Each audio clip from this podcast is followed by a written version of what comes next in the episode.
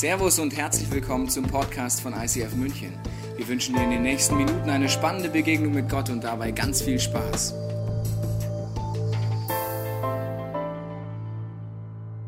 Weihnachten, die Zeit der Sehnsüchte, aber auch in unserem Trailer schön gesehen, nicht nur der Sehnsüchte, sondern auch ein bisschen der angespannten Nerven.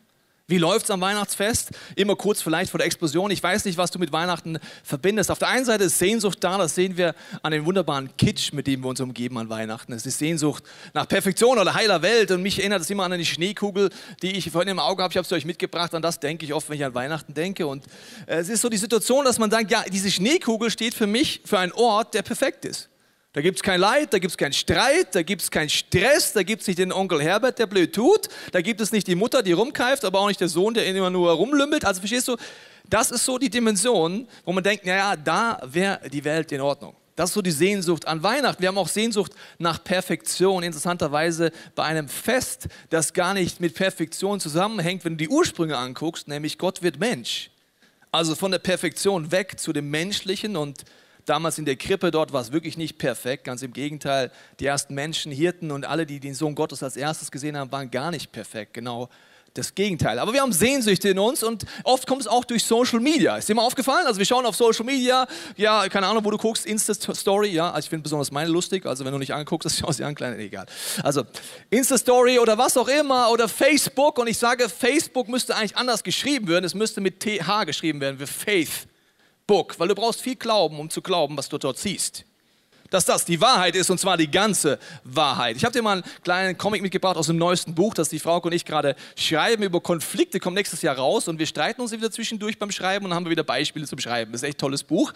Und äh, da ist dieses Comic entstanden, der kommt in diesem Buch vor und zwar siehst du hier den Ausschnitt, ja, sieht jemand, der macht hier mit dem Smartphone ein Foto und du denkst dir, Mensch, die Familie wieder, weißt du, gerade erst Kind bekommen und jetzt schon wieder gut drauf unter Weihnachtsbaum. Siehst du auf Social Media, geht dir schon wieder ein bisschen auf den Senkel, diese heile Welt und jetzt zoomen wir mal raus, weil was du auf Social Media nicht siehst, ist folgendes.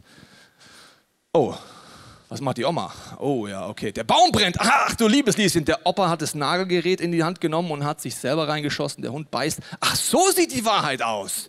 Gut, das habe ich jetzt auf Social Media nicht gesehen.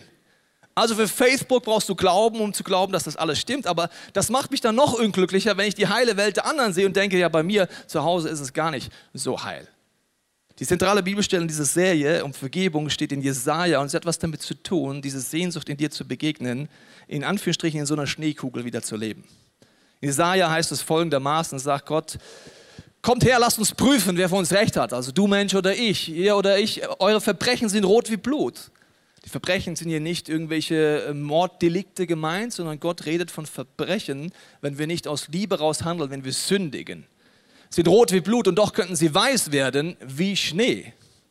Sie sind rot wie Purpur und doch könnten sie weiß werden wie reine Wolle. Wenn ihr mir nur gehorchen wolltet, dann könntet ihr all die guten Dinge genießen, die das Land hervorbringt. Letzte Woche haben wir schon gesagt, wir lieben es, wenn andere Leute uns gehorchen. Stimmt's? Ich sag dir was, du machst es, das mag ich. Also ich mag, wenn Menschen mir gehorchen. Aber was wir nicht so mögen, ist, wenn ich gehorchen soll. Also da gibt es zwei Dimensionen. Der Vater sagt, Sohn, gehorche mir und der Sohn sagte, wieso soll ich gehorchen? Gehorch du doch mal. Also gehorchen wollen wir nicht so gerne, weil Gehorsam bedeutet nicht, dass es für mich logisch ist. Sonst brauche ich keinen Gehorsam. Das wäre Kooperation. Gehorsam heißt auch nicht, ich fühle mich genauso, wie du es gerade sagst. Spüre ich gerade in mir, ich spüre so einen Frieden. Christen reden immer so lustig, ich spüre so einen Frieden. Es ist auch nicht Gehorsam. Gehorsam heißt, ich spüre keinen Frieden, ich finde es gar nicht toll, ich finde es auch gar nicht logisch, ich mach's, weil du das sagst und weil du eine Autoritätsperson für mich bist. Das ist Gehorsam.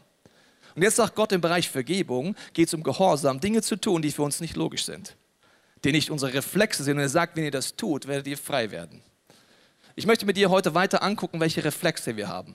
Sie sind menschlich, aber deswegen nicht weniger zerstörerisch. Im Bereich Verletzungen und wie wir damit umgehen.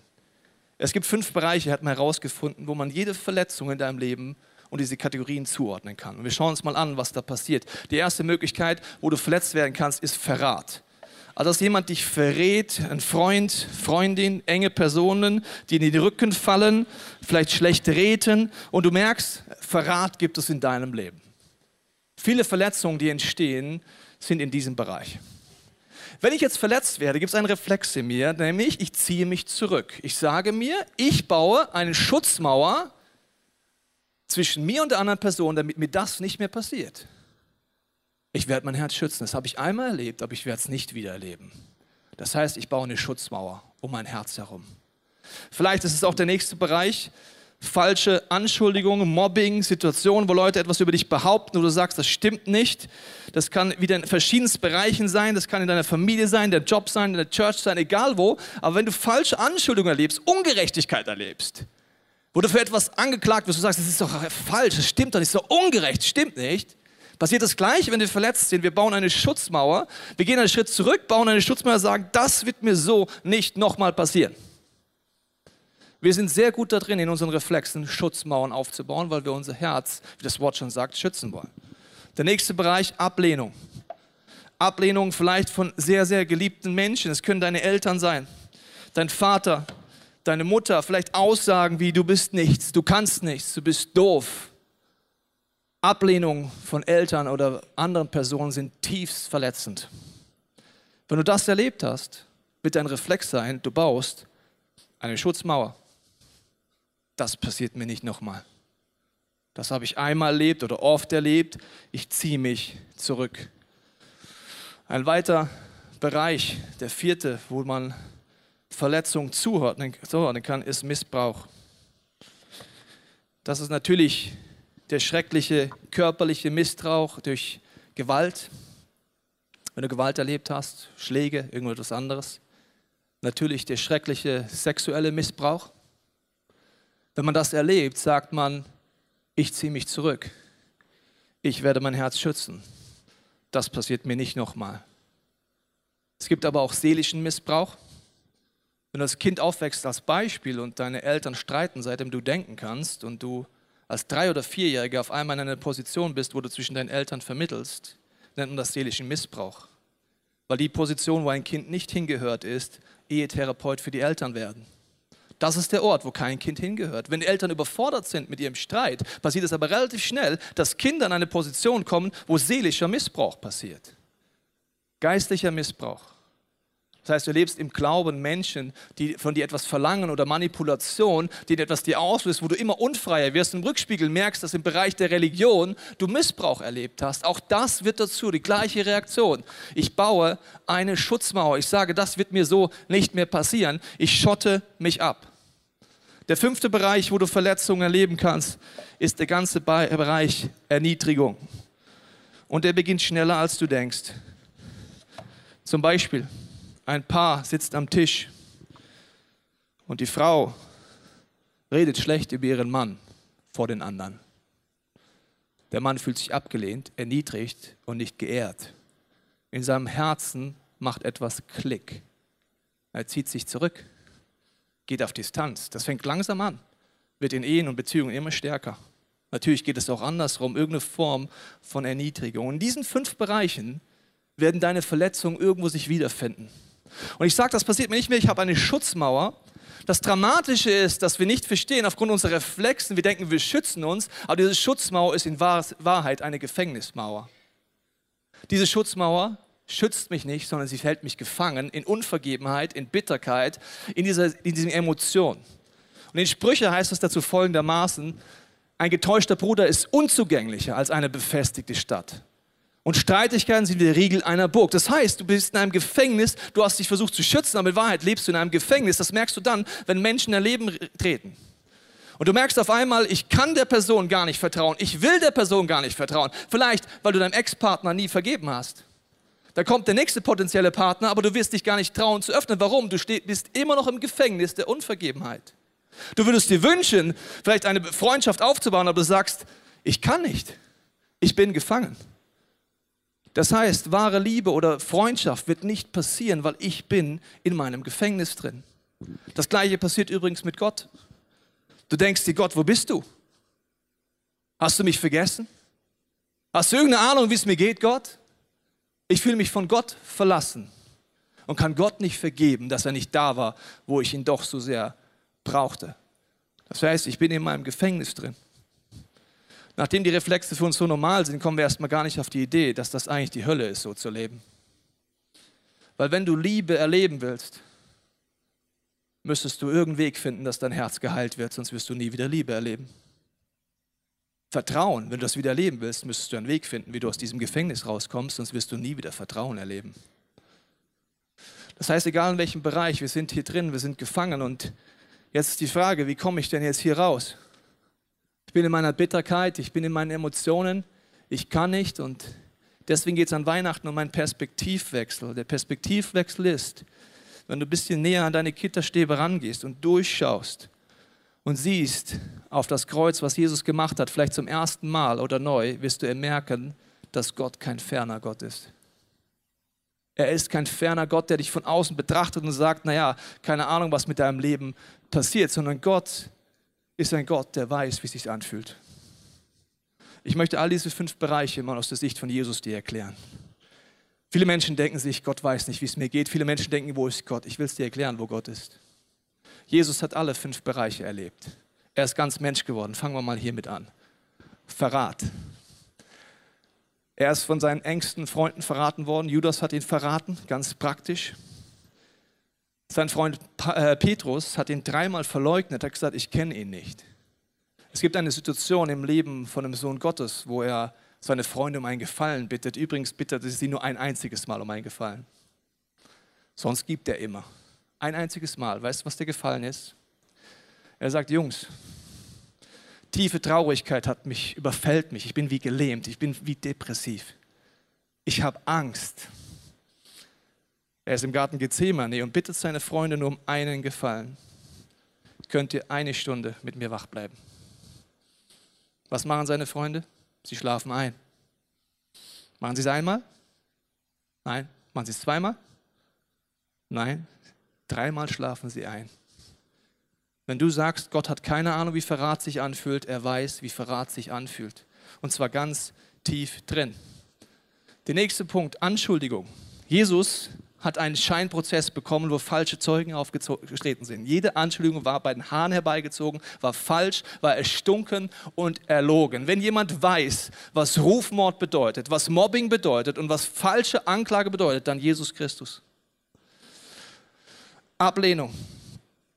Er wurde abgelehnt von Leuten, sie haben ihn verspottet, sie haben ihn angespuckt, sie haben zu ihm gesagt, du bist nichts wert, sie haben ihm die Augen verbunden, haben ihn geschlagen, haben gesagt, und wer hat dich geschlagen? Also wenn jemand weiß, was Ablehnung bedeutet, dann der Sohn Gottes. Missbrauch. Jesus wurde gefoltert, geschlagen, unschuldig. Er hat Missbrauch erlebt. Man sagt auch damals, um Leute am Kreuz besonders zu demütigen, hat man sie nackt gekreuzigt. Warum? Damit die Scham noch größer wird.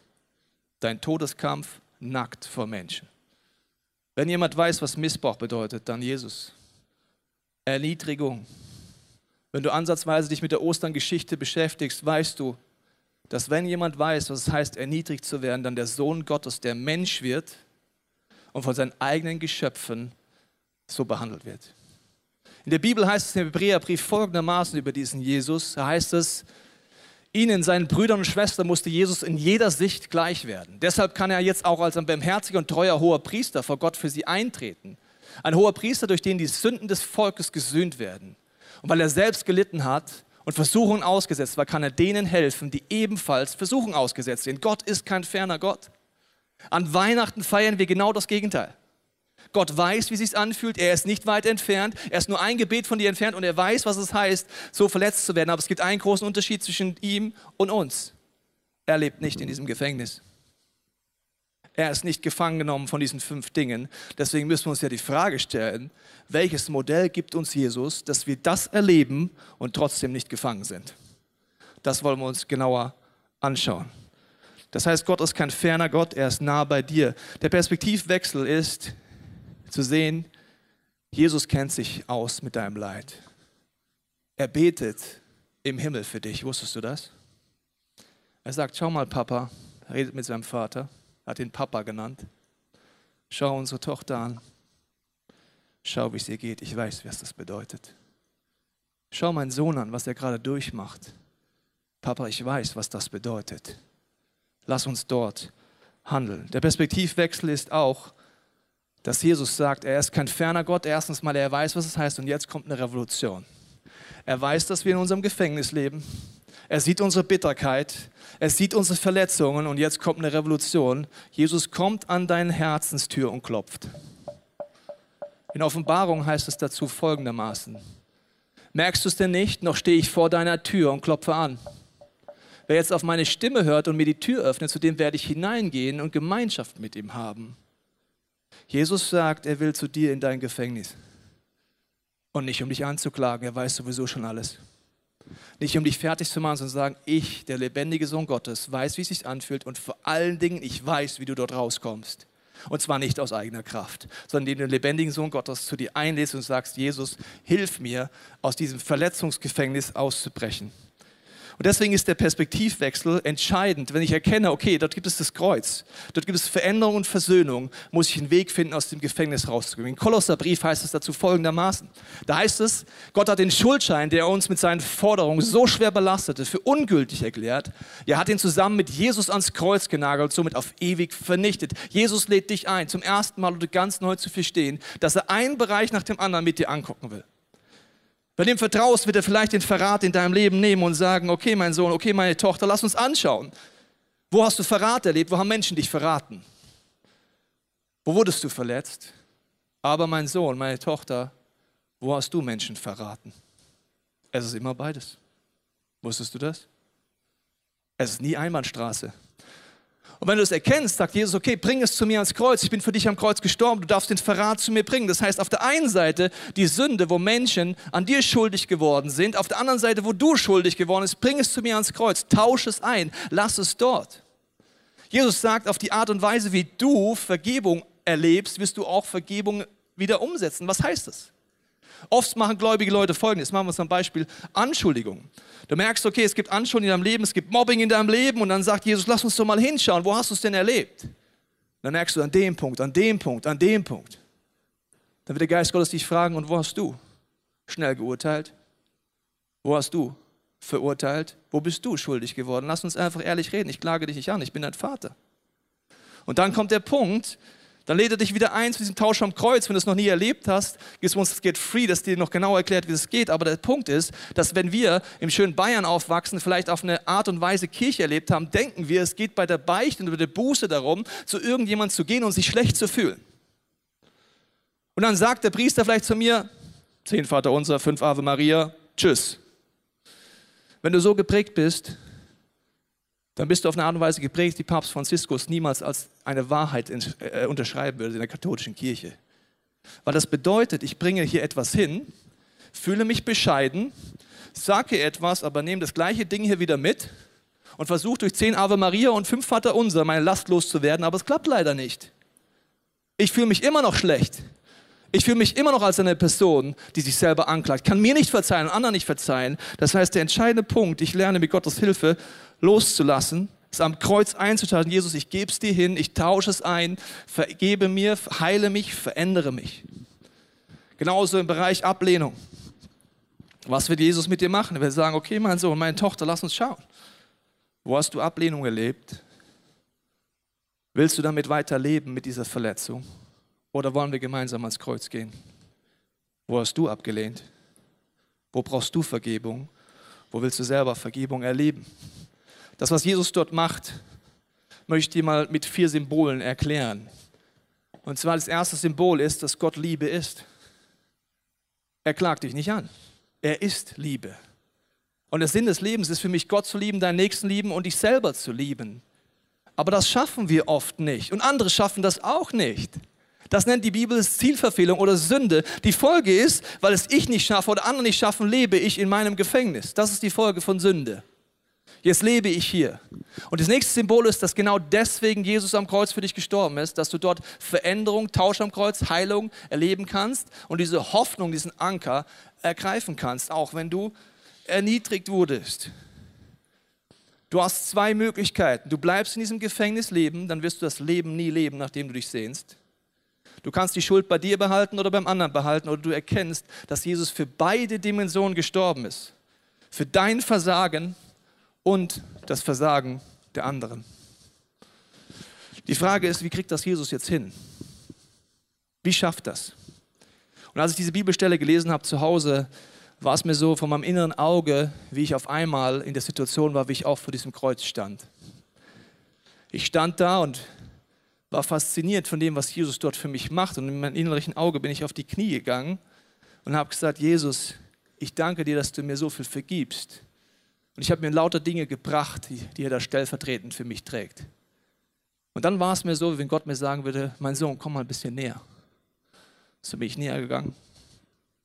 Ich habe gesagt, noch näher, noch näher. Okay. Und dann war es so, wenn er sagt, jetzt dreh dich um. Mich umgedreht, hingesetzt und aus der Perspektive von Jesus angeschaut, was da passiert.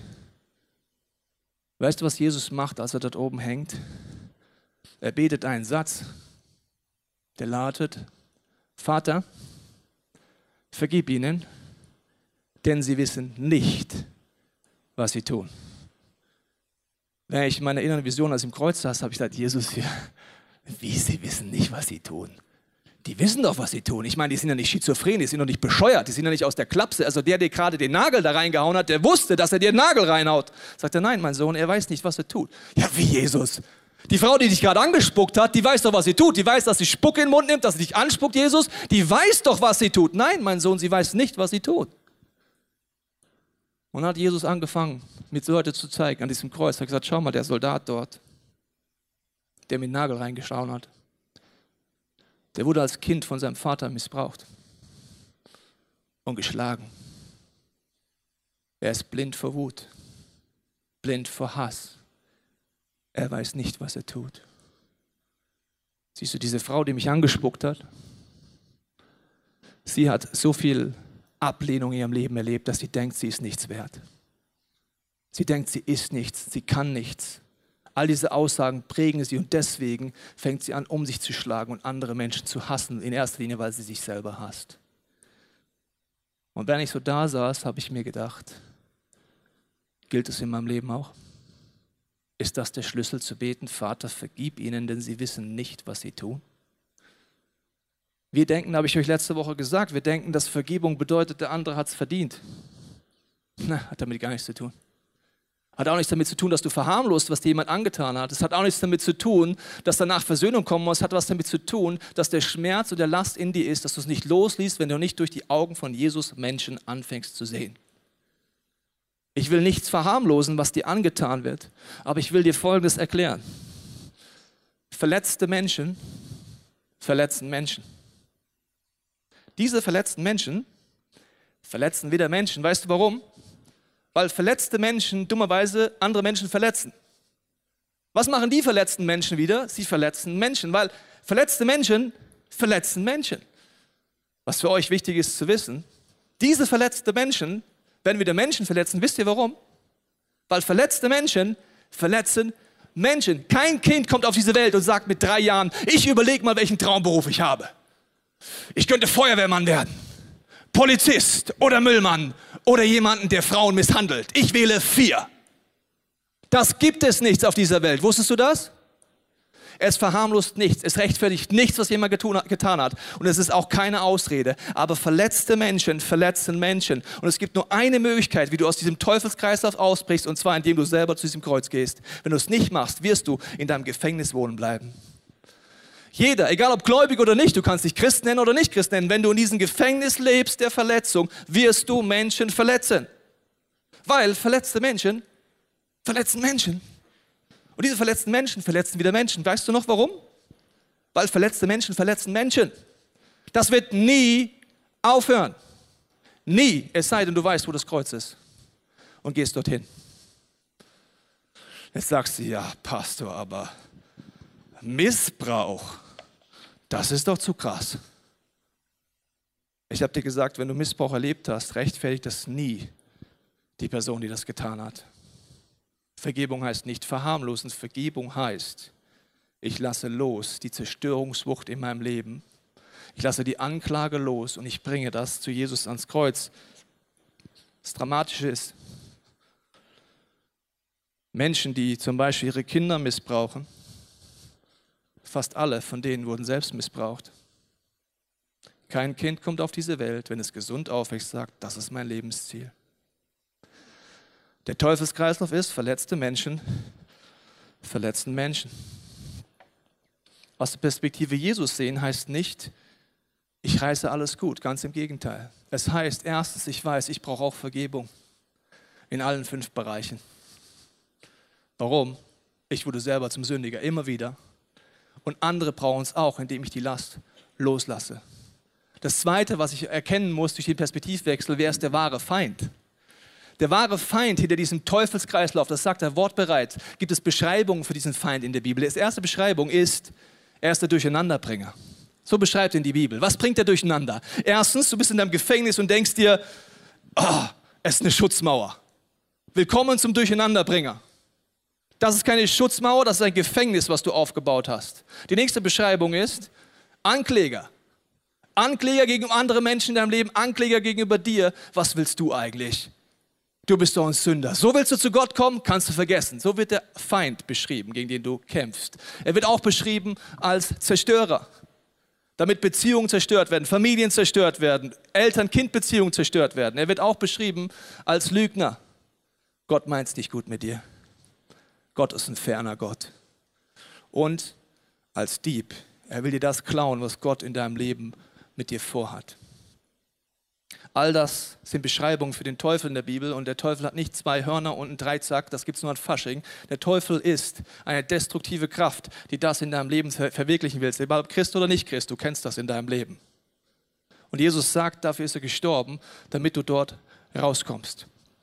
Und ich möchte an diesem Punkt einen Mann auf dieser Bühne begrüßen, der euch erzählt, inwiefern er selber im Bereich Vergebung einen Perspektivwechsel erlebt hat. Begrüßt mit mir mit einem sehr schönen, tollen Applaus den Paul auf dieser Bühne. Schön, dass du da bist. Paul, vielen Dank, dass du mit uns zurückgehst, relativ weit in deinem Leben, was du erlebt hast und was Gott daraus gemacht hat. Warum hast du keine Eins erreicht? Warum warst du dieses Mal nicht der Beste in der Schule? Du bist doof du bist ein Idiot. Hey Frau, die Paste ist zu weich, ab in den Mülleimer damit. So war es vor 40 Jahren bei uns zu Hause. Mein Vater war ein schwieriger, böser Mann. Er hat immer Perfektion erwartet. Und wenn wir es nicht erreichen konnten, hat er uns geschimpft oder schlimmer noch geschlagen. Oft hat meine Mutter einen Rollkragenpullover getragen, um die Verletzungen zu verdecken. Er hat einmal ein Faxgerät auf meine Schwester geworfen, glücklicherweise ohne Erfolg. Wir konnten es kaum abwarten, von ihm loszukommen. Als ich geheiratet habe und danach drei Kinder hatte, hat er sich gar nicht geändert. Er bemängelte meine Frau, bemängelte mich und kontrollierte meine Mama und meine Schwestern weiter, obwohl sie auch in festen Beziehungen waren. Wir alle hatten furchtbar Angst vor ihm. Mein Vater interessierte sich nicht für unsere Kinder, außer wenn sie etwas Besonderes machten. Ich denke, dass ich besser als Mann und Vater war als mein eigener Vater. Aber ganz ehrlich, nicht viel besser. Ich hatte dieselben hohen Erwartungen und war oft böse und aggressiv. Es war, als ob ich meinen Vater in mir herumschleppte. Er kontrollierte mich noch ich war oft genauso wie er. Vor elf Jahren sind wir nach Deutschland umgezogen. Ich war fast 40 Jahre alt. Ich werde ein Telefonat mit ihm nie vergessen. Keine Ahnung warum, aber wir hatten eine schreckliche Auseinandersetzung. Alles kam raus. Alle meine Gefühle, meine Gedanken, wirklich alles. Es war kein gutes Gespräch, aber plötzlich Nachdem ich geschrien hatte, war mir alles klar. Ich war nicht besser als er. Meine Frau und meine Kinder, die hätten das gleiche, fast das Gleiche über mich sagen können. Jesus hat mir wieder und wieder vergeben. Er erwartet, dass ich auch anderen Personen vergebe. Mein Vater war alt und nur ein Mensch. Ich musste ihm vergeben und ich musste anders, anders handeln. Und das tat ich auch. Es ist schwierig zu beschreiben, aber ich fühlte mich befreit. Ich konnte ihn jede Woche anrufen und es ging mir nicht mehr auf die Nerven, obwohl er sich nicht geändert hatte. Ich konnte Hilfe anbieten, ohne Dankbarkeit von ihm erwarten zu müssen. Ich arbeitete daran, mein Verhalten zu ändern. Meine Beziehung mit meinen Kindern änderte sich komplett. Und wenn du heute mit meiner Frau reden würdest, würde sie hoffentlich sagen, dass ich das ganze Gegenteil meines Vaters bin. Ich war dieses Jahr 50 Jahre alt. Mein Vater ist leider im Juli gestorben. Er hat meine Vergebung nie anerkannt oder sich entschuldigt. Aber meine Wahl, ihm zu vergeben, hat mich von Zorn und Bitterkeit befreit. Bei seiner Beerdigung konnte ich mich von ihm verabschieden und zufrieden mit meiner Beziehung mit ihm sein. Er hat mir auch viele gute Dinge beigebracht aber erst seine Fehler zu erkennen und zu vergeben, hat mir geholfen, meine eigenen zu verstehen und zu bewältigen. Am Ende hat er mich zu einem besseren Menschen gemacht. Vielen Dank, Paul.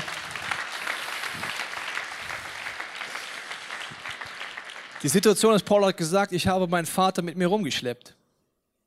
Du kannst Schuld mit dir rumschleppen, du kannst die Unvergebenheit mit dir rumschleppen. Das bedeutet, dass du nicht weißt, wie ein Tausch am Kreuz geht. Das heißt, du gibst es zwar dorthin, du betest, aber du nimmst es wieder mit. Dann schleppst du deinen Vater, die Person, die dich verletzt hat, mit dir rum.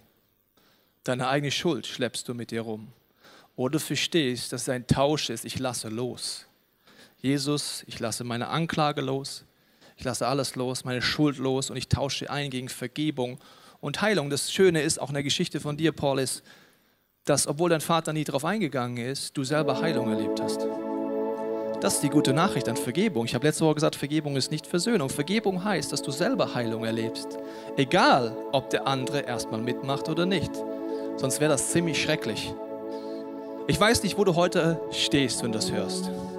Manche von euch werden sich in diesem Gefängnis wiederfinden und du sagst vielleicht, ich habe noch nie Jesus in mein Leben eingeladen. Ich habe noch nie diesen Versuch gemacht. Dann lade ich dich ein, in den nächsten Minuten Gott die Möglichkeit zu geben, an dein Herz zu klopfen. Dass der Geist Gottes dir zeigt, dass er da ist und dass du merken wirst in deinen Emotionen, aber auch in deinen Gedanken, dass Jesus Christus anklopft und dich fragt, lässt du mich in dein Gefängnis, in dein Herz rein. Ich will mit dir Schritt für Schritt gehen. Vielleicht nimmst du es zum ersten Mal an, dass Jesus für dich am Kreuz gestorben ist. Vielleicht bist du mit Gott unterwegs und du sagst, das ist mein Leben ich weiß gar nicht, wie Tausch am Kreuz geht, dann hast du in unserer Church viele Angebote, Get Free Days, viele andere Möglichkeiten, heute zum Gebetsteam gehen, dass du anfängst, nicht mehr so zu leben, weil Christ hin oder her, das sind Prinzipien, wenn du die nicht anfängst zu leben, erlebst du nicht wirklich Heilung, nicht Vergebung, nicht Veränderung.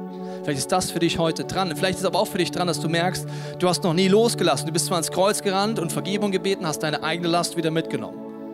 Du hast andere irgendwie kurz ans Kreuz gebracht, aber du hast wie dein Vater oder wen auch immer wieder mit dir mitgeschleppt. Und es ist heute vielleicht dran zu merken, das Wichtigste ist, es am Kreuz zu lassen. Der Schuldschein ist an das Kreuz genagelt worden. Warum hat es dieser Bibelvers in sich? Wenn er festgenagelt ist, kannst du nicht mehr mitnehmen. Vielleicht ist heute für dich dran, dass du sagst, Jesus, ich lasse wirklich los. Ich tausche es ein, dass du mich heilst oder befreist. Und ich möchte jetzt gleich mit dir beten. Und wenn du magst, bete in deinem Herzen mit, schließ mit mir die Augen, öffne dein Herz für das, was Gott jetzt vorhat in deinem Leben. Vater, ich danke dir, dass wir unsere Augen schließen, unser Herz öffnen, du jetzt redest. Wenn es dir heute so geht, dass du sagst, du hast Jesus noch nie eingeladen in dein Leben, dann lade ich dich ein, mit mir in deinem Herzen zu sagen, Jesus, klopf du jetzt so an mein Herz, dass ich verstehe, dass du es bist.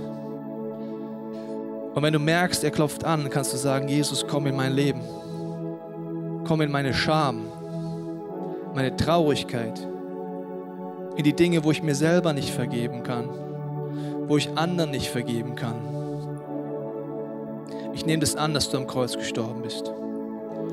Und Vater, ich danke dir, dass du jetzt die, die mit dir schon unterwegs sind, ganz auch besonders ansprichst. Du kannst heute Jesus einladen, sagen, Jesus, ich lade dich ein in dieses Gefängnis, hilf mir, diesen Tausch anzunehmen. Und vielleicht merkst du, dass du Dinge nicht losgelassen hast, sondern mit dir rumschleppst. Es sind Personen, es sind Situationen in deinem Leben, wo du dir selber nicht vergibst, anderen nicht vergibst. Und du merkst heute diese Stimme des Geistes Gottes, der sagt, komm zu mir, wenn du mühselig und beladen bist. Lass die Last bei mir, schlag sie an dieses Kreuz und nimm sie nicht wieder mit. sondern ganz im Gegenteil, nimm die Liebe Gottes mit, nimm die Veränderungskraft Gottes mit.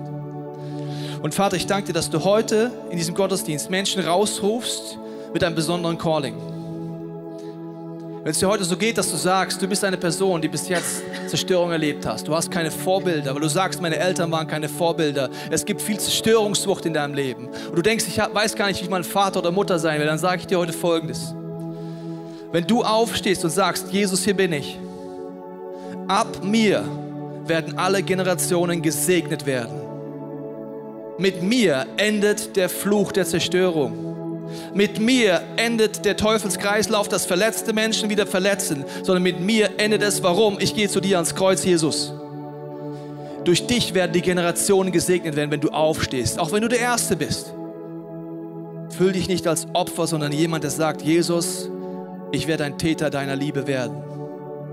Die Generationen, die aus mir raus entstehen werden, werden gesegnet sein, weil ich bleib nicht mehr liegen. Ich bleibe nicht mehr in meinem Gefängnis. Ich werde mit dir ausbrechen. Ich danke dir, Jesus, dass du diese Sehnsucht freisetzt, in Jung und Alt heute, dass du wirken wirst und reden wirst, sodass wir es verstehen. Amen.